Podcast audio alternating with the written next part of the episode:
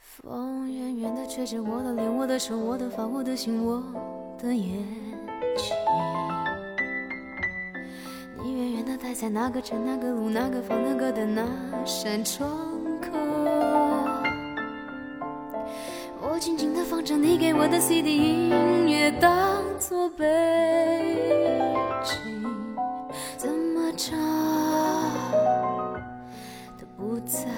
煽情。享受思考的乐趣，拥抱变化的无常。全球首个正三观的双人脱口秀聊天节目《社会大白话》，说白话不白话，赵先生度的明白，带您一期一白话。你的世界，我的日子，好像没有谁对谁发过脾气，过得太快，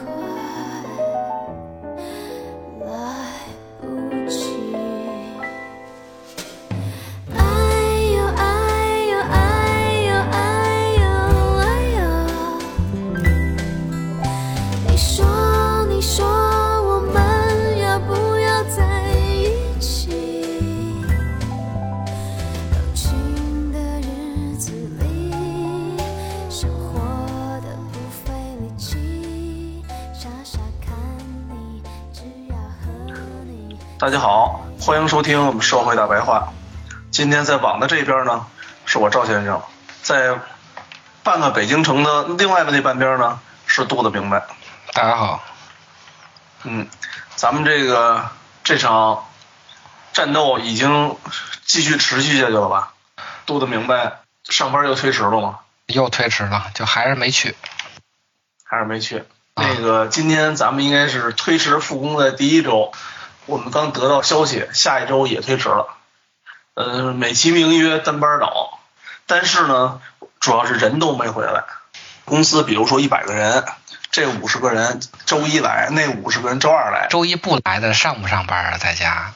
上班在家上班，在家打卡呀，哦哦哦，避免人员过度交流，但是工作的过度。集中，工作不耽误，但是基本上就全耽误了，对对对，实际上就全耽误了。实际上就剩扯淡了啊。反正我是体会到这个云办公效率是真低，是鸡巴扯淡，就中国人就不适合这个事儿啊。哪个国家都不适合这个事。嗯，反正这场公共危机啊，咱们之前那两期把该说的问题，我觉得基本上都已经说到了。咱们录完前两期节目以后啊，出了一个事儿，就是那个红十字的事儿。嗯红十字又被喷了。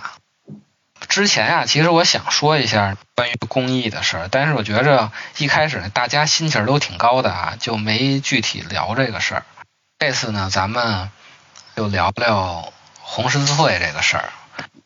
其实红十字会这个事儿啊，就跟吃蝙蝠的那个人并不是导致公共危机爆发的原因一样，红十字会的员工的这种不作为或者低效率，或者是什么懒惰呀，它都不是个人人性的问题。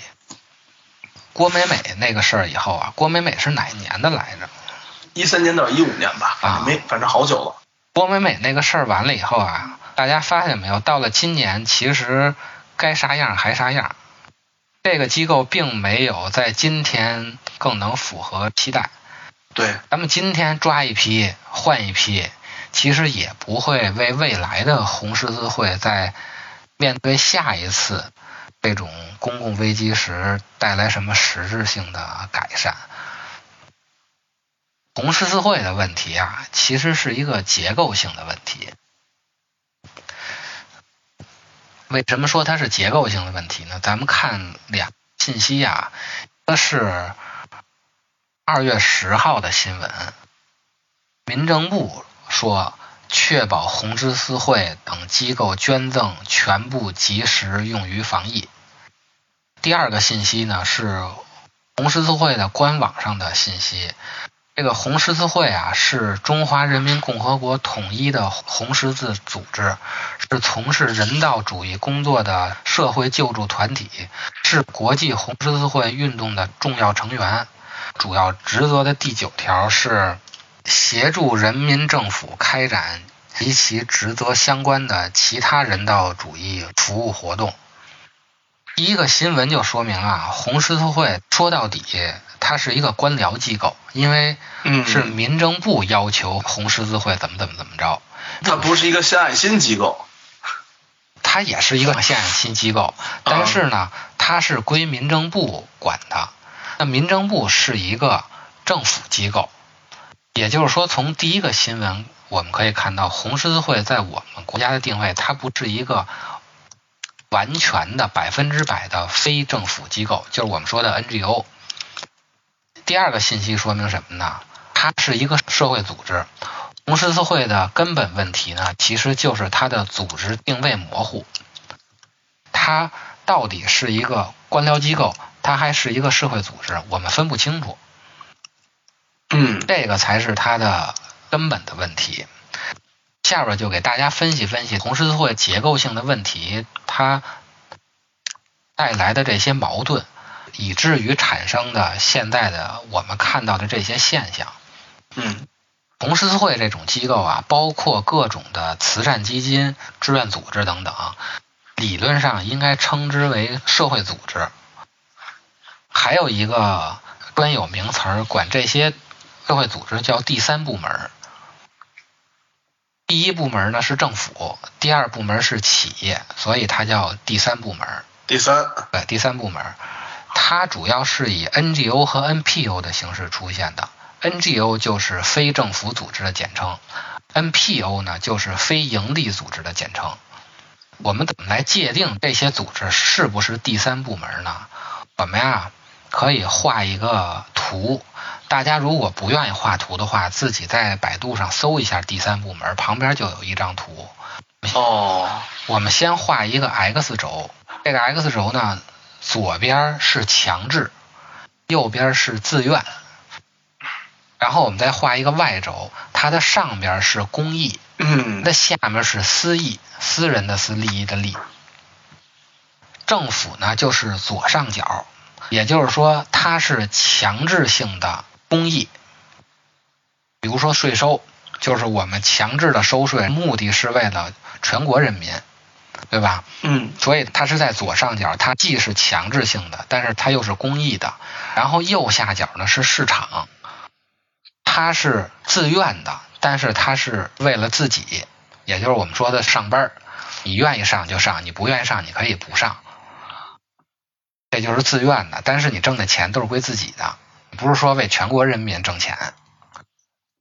右上角是第三部门，它是自愿的公益。没人要求我，我想去就去，我不想去就不去。但是我的目的不是为我自己，我是为了全国人民。这个是第三部门的界定。我们通过这两个维度来界定什么是第三部门。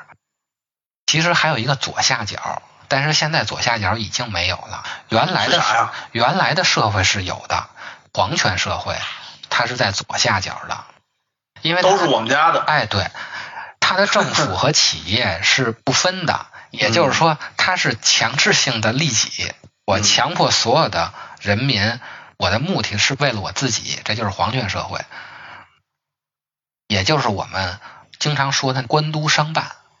像明朝，有些江南的大商贾组织起来的行业机构，它实际上的那些最高领导是司礼监的太监。司礼监是直接归皇上管辖的，是皇上的那个内部的一个机构。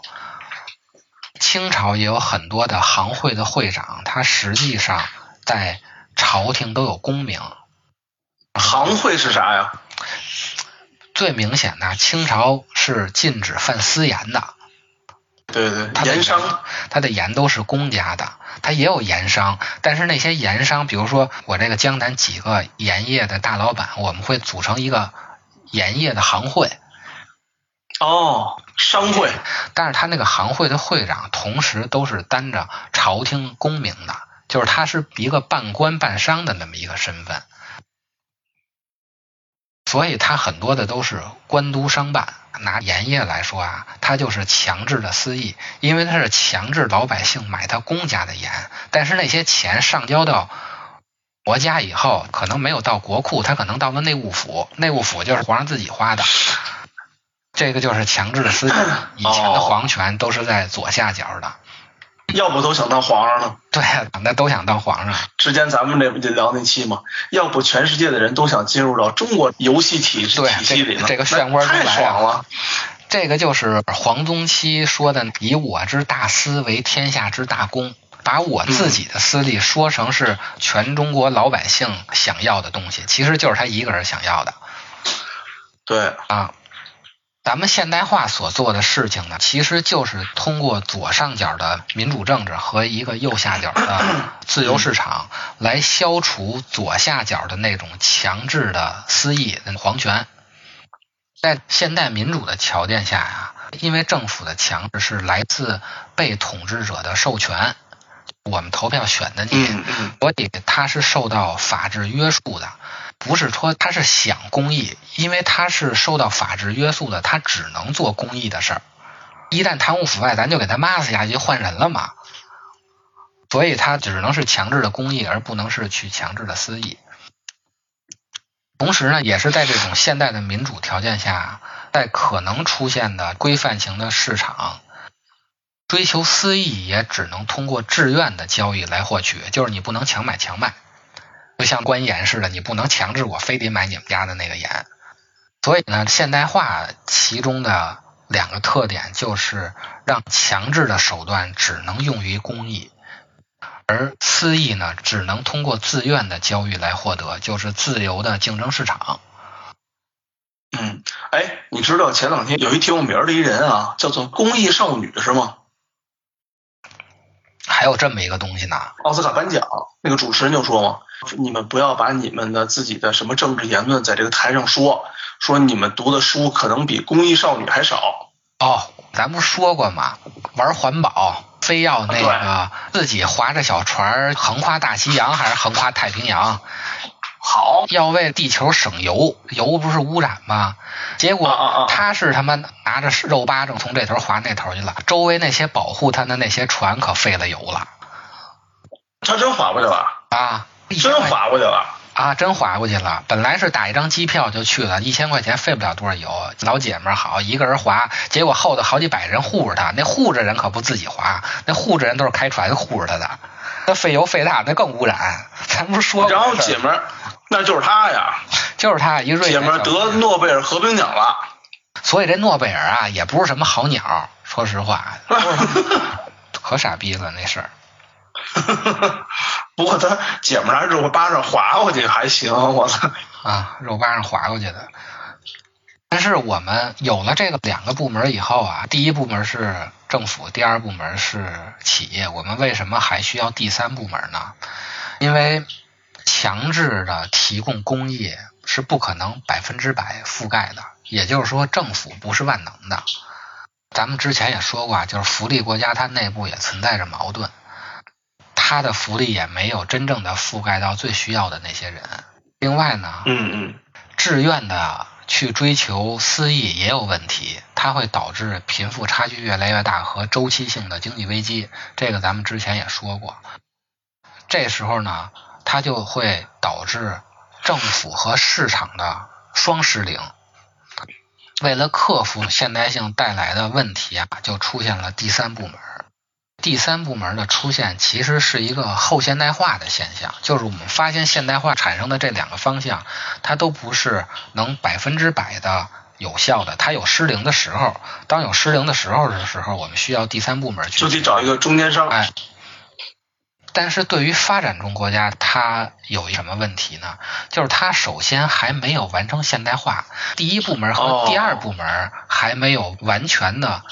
进入到现代化，它就会出现啊，它既有现代化的问题，它又有后现代化的问题，两个问题它是重叠在一块儿的，这个时候矛盾就大了。对啊，我们就比西方面临那个更多的问题，因为西方是在完成现代化的基础上出现的第三部门，我们是在没有完成现代化的基础上出现的第三部门，它本身也有问题，所以我们就面临着现代化和后现代化一个双重的问题。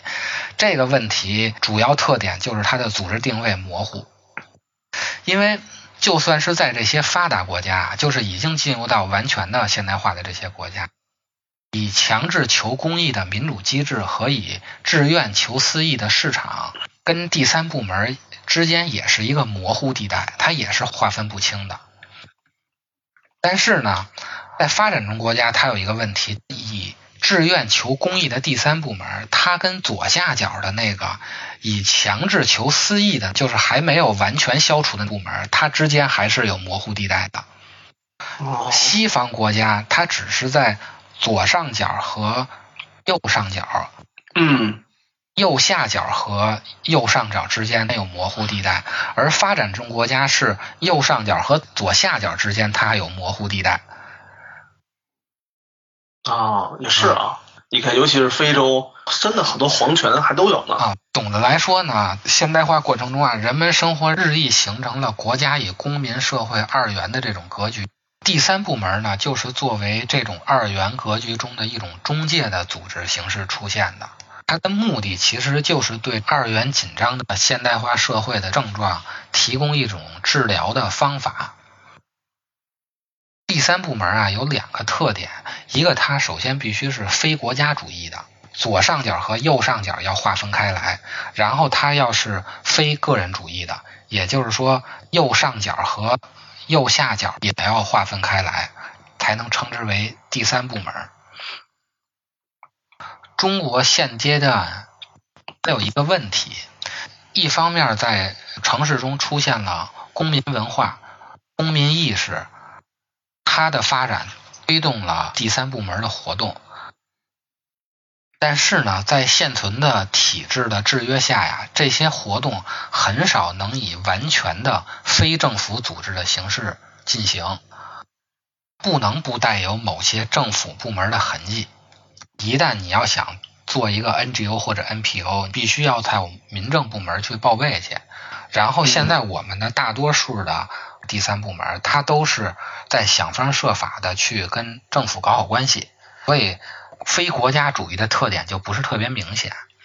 另外一方面呢，在改革开放以后啊，农村是走出了大共同体本位的那种桎梏。也就是说，原来的那个大锅饭，还有什么那个积功分的那种形式，在这个进程中呢，出现了无数纯粹的非政府组织。但是呢，这种非政府组织呢，它不是建立在明确的公民意识基础上的，它都是我们这一个村形成一个小团体，或者我们这一个职业形成一个小团体，或者我们这一家子形成一个团。对。它倒是非政府组织了，但是它并不是建立在公民意识的基础上的，它带有明显的那种传统的小共同体的色彩。就中国的现阶段就出现了一个现象，它的一方面是有公民意识的，但是它未必是非政府的组织。比如像什么青基会，青基会是归共青团中央管，儿基会是归中国妇联管。红十字会是归民政部管，啊，就是还分的这么细呢。啊，这些部门呢，它虽然是有公民意识的，但是它未必是完全的非政府的。另外一方面呢，它未必有公民意识的，但是它是一个非政府组织，就是民间的会道门的复辟，什么什么会，什么什么教，什么什么门。现在我们就看见宗教复兴、宗族复兴。宗族复兴听的比较多，对吧？就这种现象，它虽然是非政府组，哪个地方的民政部也不承认他们那个什么宗族啊、宗祠那东西，但是它又不是公民意识组成的。嗯，在我们古代啊，其实也有公益形式，但是它不能算第三部门。中国的古代的工艺啊，大体可以分成四类。一个是教源性的，一个是血缘性的，一个是地缘性的，一个是业缘性的。教源性的，比如说佛教的团体，它会定期的什么赊粥啊，都是教源性的。血缘性的就好理解了，大家都是亲戚嘛，比如像范仲淹，他就设立一个专门帮助姓范他们家的一个慈善范氏基金，啊，对，就是这意思啊。嗯，嗯地缘性的呢，比如在北京一个湖广会馆，你只有在当地的人，你到了那儿以后，他才能给你提供帮助。业缘性的呢，是就是什么什么会所，不是现在这个会所啊。比如说咱们现在说的什么养生会所，实际的那个生殖，那是生殖性的。实际的那个养生会所应该是搞医疗保健行业的嗯这些攒在一块儿弄的一个机构。它其实是带有强烈的人身依附的特点的，最明显的就是血缘性的，你不是这家子的人，你就不可能得到帮助嘛。所以它是带有人身依附特点的，这个就不算第三部门。如果按正常的发展啊，第三部门的发展是可以和政治民主和经济自由相互促进的，就是第三部门和第一部门和第二部门它是可以相互促进的。如果我们有公民意识，但是未必是非政府的组织，它能摆脱体制的约束，同时，嗯像农村的这种没有公民意志，但是它是一个非政府组织的这些东西，它能摆脱文化缺陷，那它之间是可以形成良性互动的，它是有利于嗯第三部门形成的。但是如果呀，左上角的以强制求公益的部门开始往私益方面倾斜，它不再求公益，它是往下走，求私利，就是贪污腐败。然后同时呢，右下角的以自愿求私益的部门开始把那个强制方面倾斜，它不是往自愿方面倾斜。比如说什么九九六，啊啊啊！它就会同时带着第三部门往左下角倾斜。这个就是我们看到落在红十字会上的几个特点，就是什么呢？由于红十字会不能完全的成为一个独立于政府的非政府组织，它是带有明显的官僚机构的特点的，导致的就是它效率低，就是我们最近看的新闻呢堆一堆货没人管，不知道怎么分配。嗯，是，啊，也正是由于它不能完全的独立于政府，所以导致真正那些独立于政府的非政府组织就没有合法性。这个呢，就是我们看新闻一开始，武汉某领导说的，我们只接受哪哪哪什么什么组织的捐赠，所以民间的捐赠就进不来，只能通过这些跟政府挂钩的进得来，它就形成一个垄断。然后跟政府挂钩这帮人呢，分东西又分不匀，捡着关系好的分这个咱们后边说为什么它分不匀的事儿啊。啊，第三个特点呢，就是由于它本身名义上它是非强制性的，它是一个自愿的，这样就导致呢它不受老百姓的监督。理论上的定位，它是一个自愿的求公益的这么一个东西，它没有那种强制性。这种非强制性导致它就会往求私益那个方面倾斜，没人监督他。我名义上是一个非政府、非营利组织，我这个钱怎么花，所有的老百姓是管不了我的。嗯，哎，他的上级部门会管他吗？这个就是问题啊，他不应该有这种政府的部门去管他，他就是应该是一个非政府、非营利组织。这样的话，他就能你这个信誉大，那我就会投你；信誉小，我以后就不捐你，不就完了吗？哦，对，是吧？咱们说完这整个第三部门的定义啊，咱们再看一下这个具体到这次被喷的最厉害的问题，引发红十字会再一次信任危机的导火索，就是他那个口罩没分匀。你说这个中国老百姓也有意思啊，次次红十字会都出事儿，次次吧还都往那儿去捐，这个就是咱们刚才说的第二个特点啊，嗯，它让真正独立于政府组织那种非政府组织没有合法性，进不去。进不去。中国人满腔的热血没地儿放，没地儿涌去。红十字会这回具体的问题啊，其实是另外一个问题。这个问题是慈善机构本身的问题，这个又跟发展中国家第三部门的问题又不一样。起因就是红十字会把口罩分给了仁爱医院，啊，仁爱医院呢是莆田系一个定点医院，搞整容美嗯美容的那么一个，而不是一个 治病的医院。最后大家就都啊都蹿儿了嘛，都急了。咱们为了说明这个问题的根本原因啊，咱们再举一个去年的春雷班的事情。它同样是一个慈善机构的信任问题。春雷基金把一些钱资助给了男孩儿，网上就一片骂声了。因为春雷基金它的建立之初就是只能给女孩儿，只能捐给那种贫困山区上不去学的女孩儿。这个事儿出来以后呢，中国儿童少年基金会就发表了一条声明：春雷计划是归儿基会管的，儿基会，等于春雷计划是儿基会下边的一个专项基金。他发表这声明呢，说春雷一帮一助学的项目，本次资助的一千两百六十七名高中生中有四百五十三名为男生，原因如下：该项目在该网络公益平台筹款之初，资金全部资助贫困女生，但在今年项目执行过程中，有部分极度贫困地区的学校老师向我会工作人员反馈，当地贫困家庭男生也急需帮助，希望该项目施以援手。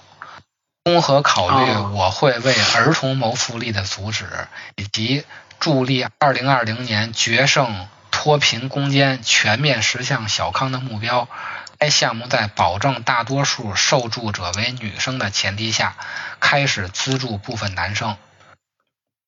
这个是网友发现春雷班把钱给男生以后发表的声明。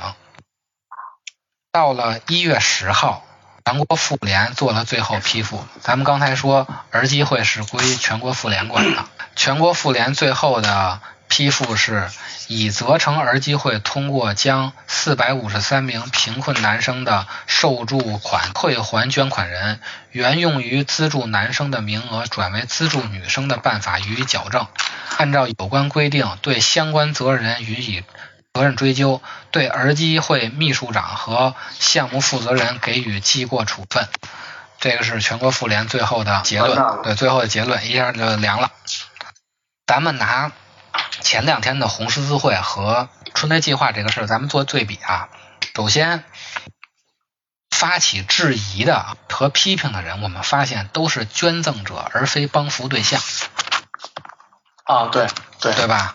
需要戴口罩的人和需要上学的人，并没有在网上去骂这个事儿去。另外呢，春雷计划是把钱给了男孩儿，他受到了民间和官方的同时的谴责。先是民间说你这弄的不对，官方最后妇联出来了，说你就是不对，给你处分。但是红十字会呢，只受到了民间的谴责，而官方并没有给什么明确的处分。